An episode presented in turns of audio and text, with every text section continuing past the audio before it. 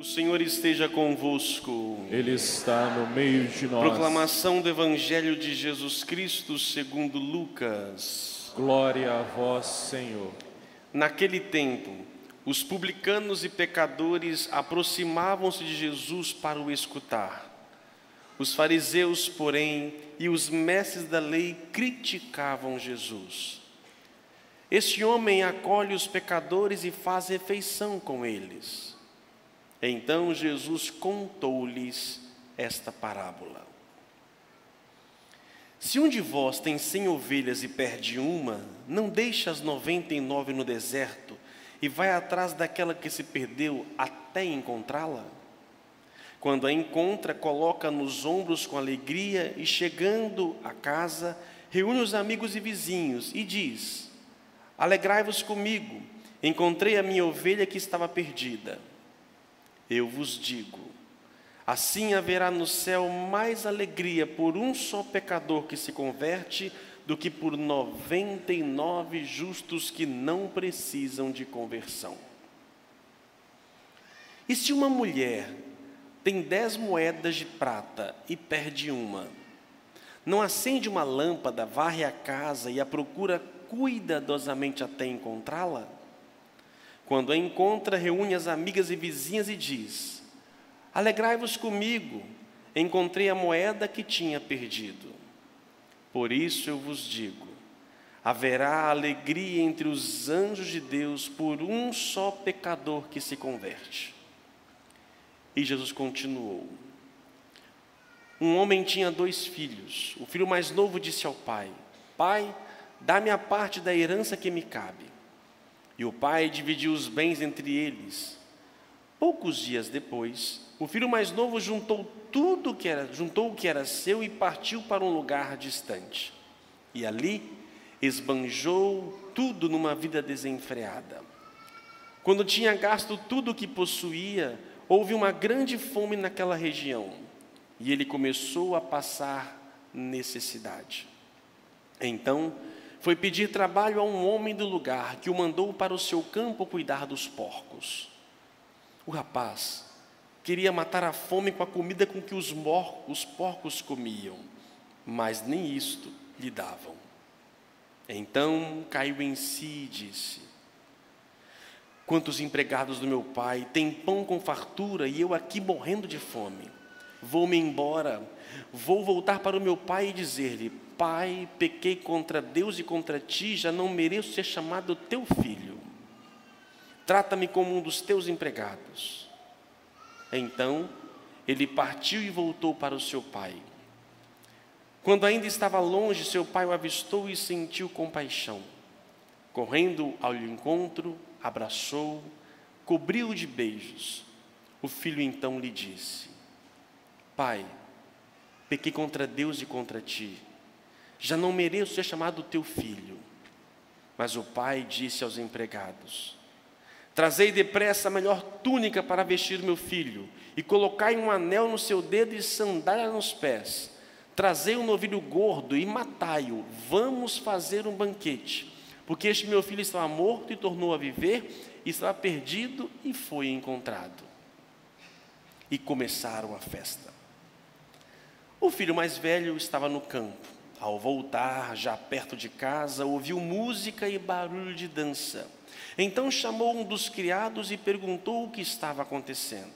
O criado respondeu: É teu irmão que voltou. Teu pai matou um novilho gordo porque o recuperou com saúde. Mas ele ficou com raiva e não queria entrar. O pai saindo insistia com ele. Ele, porém, respondeu ao pai: eu trabalho para ti há tantos anos, jamais desobedeci a qualquer ordem tua e tu nunca me deste um cabrito para eu festejar com os meus amigos.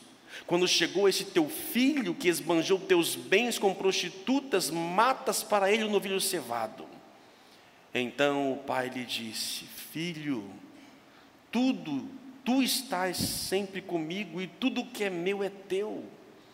Mas era preciso festejar e alegrar-nos, porque este teu irmão estava morto e tornou a viver, estava perdido e foi encontrado. Palavra da salvação. Glória a vós, Senhor. Que as palavras do Santo Evangelho perdoem os nossos pecados. Amém. Meus prezados irmãos, antes de qualquer coisa, eu vou falar um monte de coisa, mas o que importa é só isso que eu vou dizer agora. Grava só isso, o resto pode esquecer. Deus te ama. Só isso, acabou a homilia. O resto agora é só florear para ver se abre a sua cabeça para entender isto. Só. A liturgia de hoje quer nos mostrar o, a, o imensurável amor de Deus para o ser humano. E eu te faço uma pergunta, então, já que ninguém falou nada, né? Vamos lá. Qual personagem você é hoje, aqui?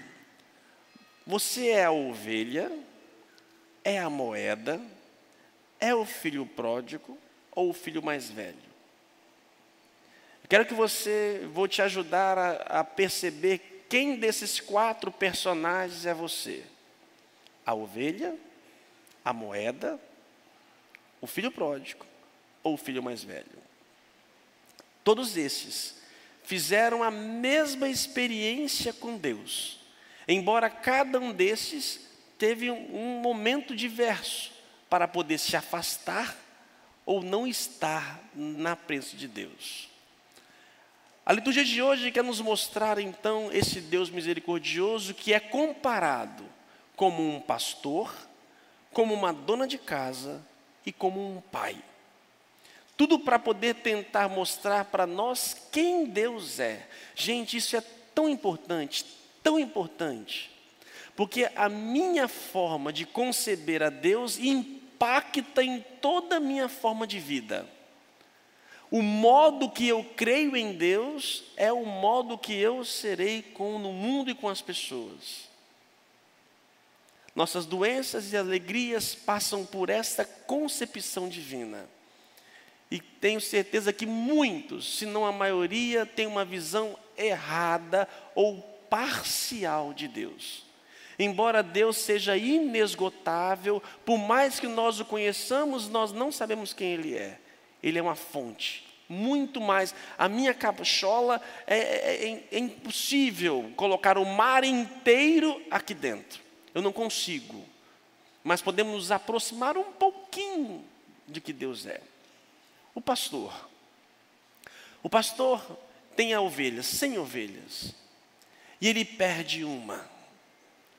O que é a ovelha?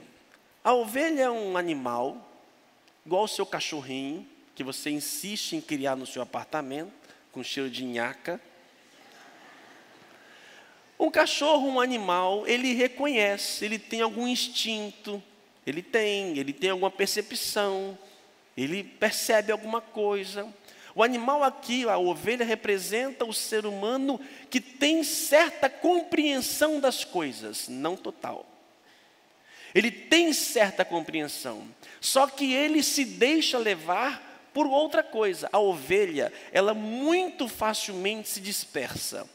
Ela está junto com, com o rebanho, só que ela viu uma, um matinho diferente, uma plantinha, ela fica ali. E se as outras forem, de repente sumiu do, do horizonte dela, acabou. A ovelha se perde. E ela reconhece a voz do pastor. Se o pastor, como você chama o seu cachorro, e ele reconhece abana o rabo, assim também, quando esse tipo de pessoa, quando ouve a voz de Deus, ela vem. Mas ela muito facilmente se dispersa. Ela para aqui, ela começa a ver o celular, e aí dispersa, e esqueci de a igreja, esqueci até o caminho de a igreja, ela não sabe mais. Ela muito facilmente se dispersa. Vem alguém que fala uma coisa no ouvido dela, ou um livro, ou uma pessoa, ou uma, uma, uma ideia, e de repente ela se desvirtua. O que, que Deus faz? Deus larga as 99. E detalhe, aonde? Ele deixa as 99 no deserto.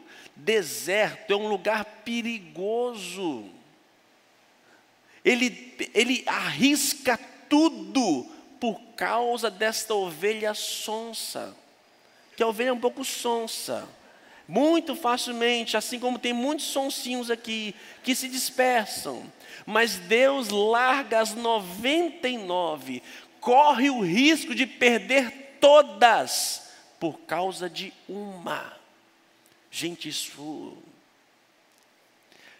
deixa o deserto é um lugar de poder vir um lobo, de poder vir outra raposa e poder comer aquelas ovelhas, mesmo que elas estivessem cercadas num redil, mas elas estão no deserto. Ele deixa as 90 e vai ao encontro de uma. Um tem o peso de 99. Talvez a ovelha é aquela pessoa que ela tem até, já esteve na igreja, já esteve na comunidade, mas ela se dispersou. O que, que Deus faz? Corre atrás dela, vai ao encontro dela. Por outro lado, nós temos uma outra imagem de Deus, de uma mulher, uma dona de casa, e que tem em suas mãos dez moedas. Moeda é um ser inanimado né?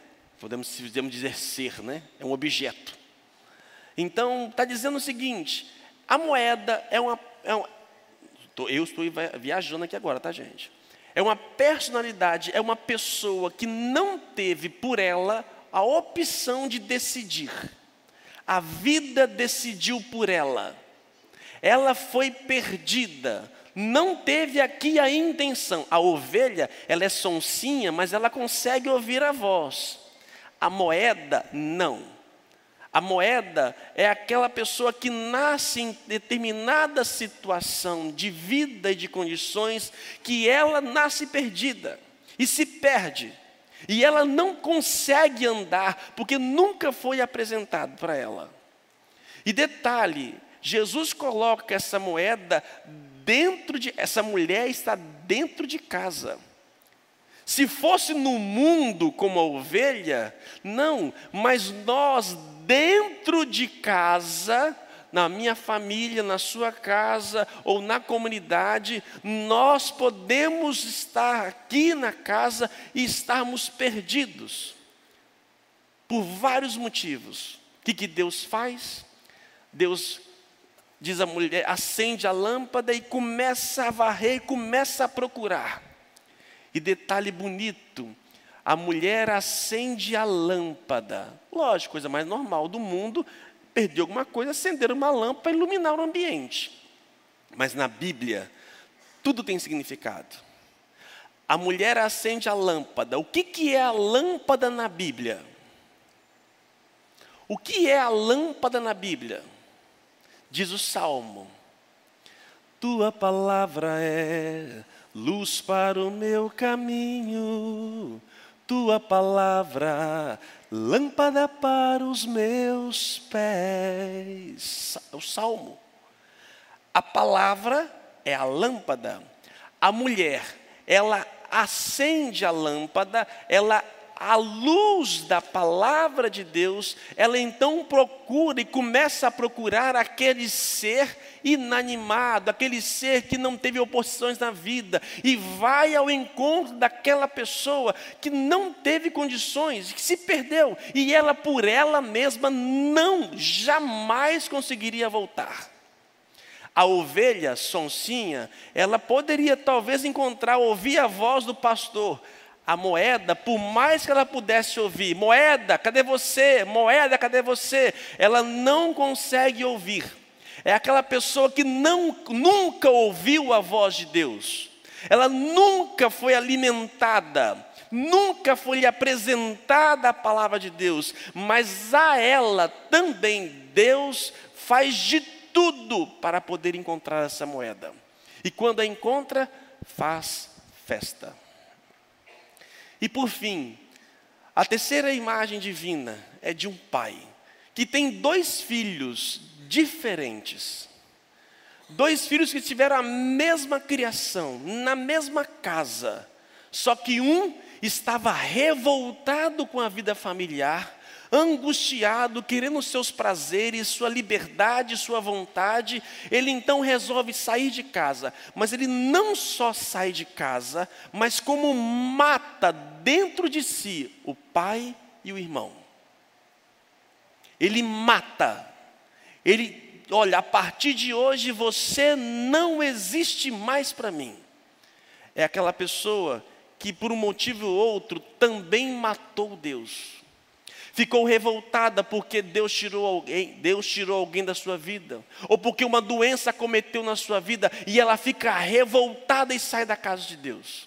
Ou talvez passou por situações pelos homens de Deus, pelos padres, pelos pastores, foi abusado, viveu uma situação conflituante, não foi acolhido e se afasta e vai por este mundo. E a partir daquele momento morreu Deus dentro dele.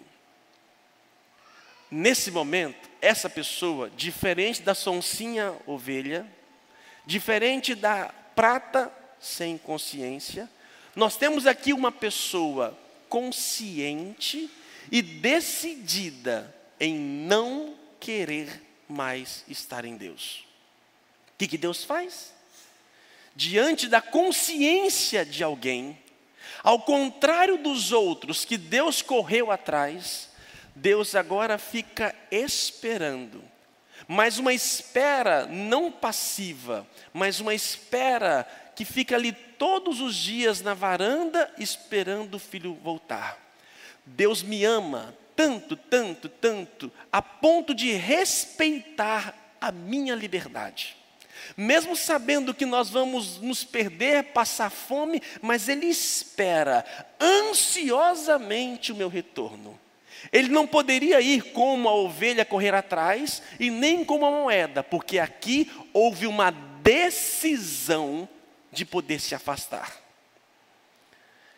Quando este jovem gasta tudo lá fora no mundo onde, meu Deus, gastou com tudo, com prostitutas, com bens, gastou sua vida, sua juventude, sua saúde, gastou.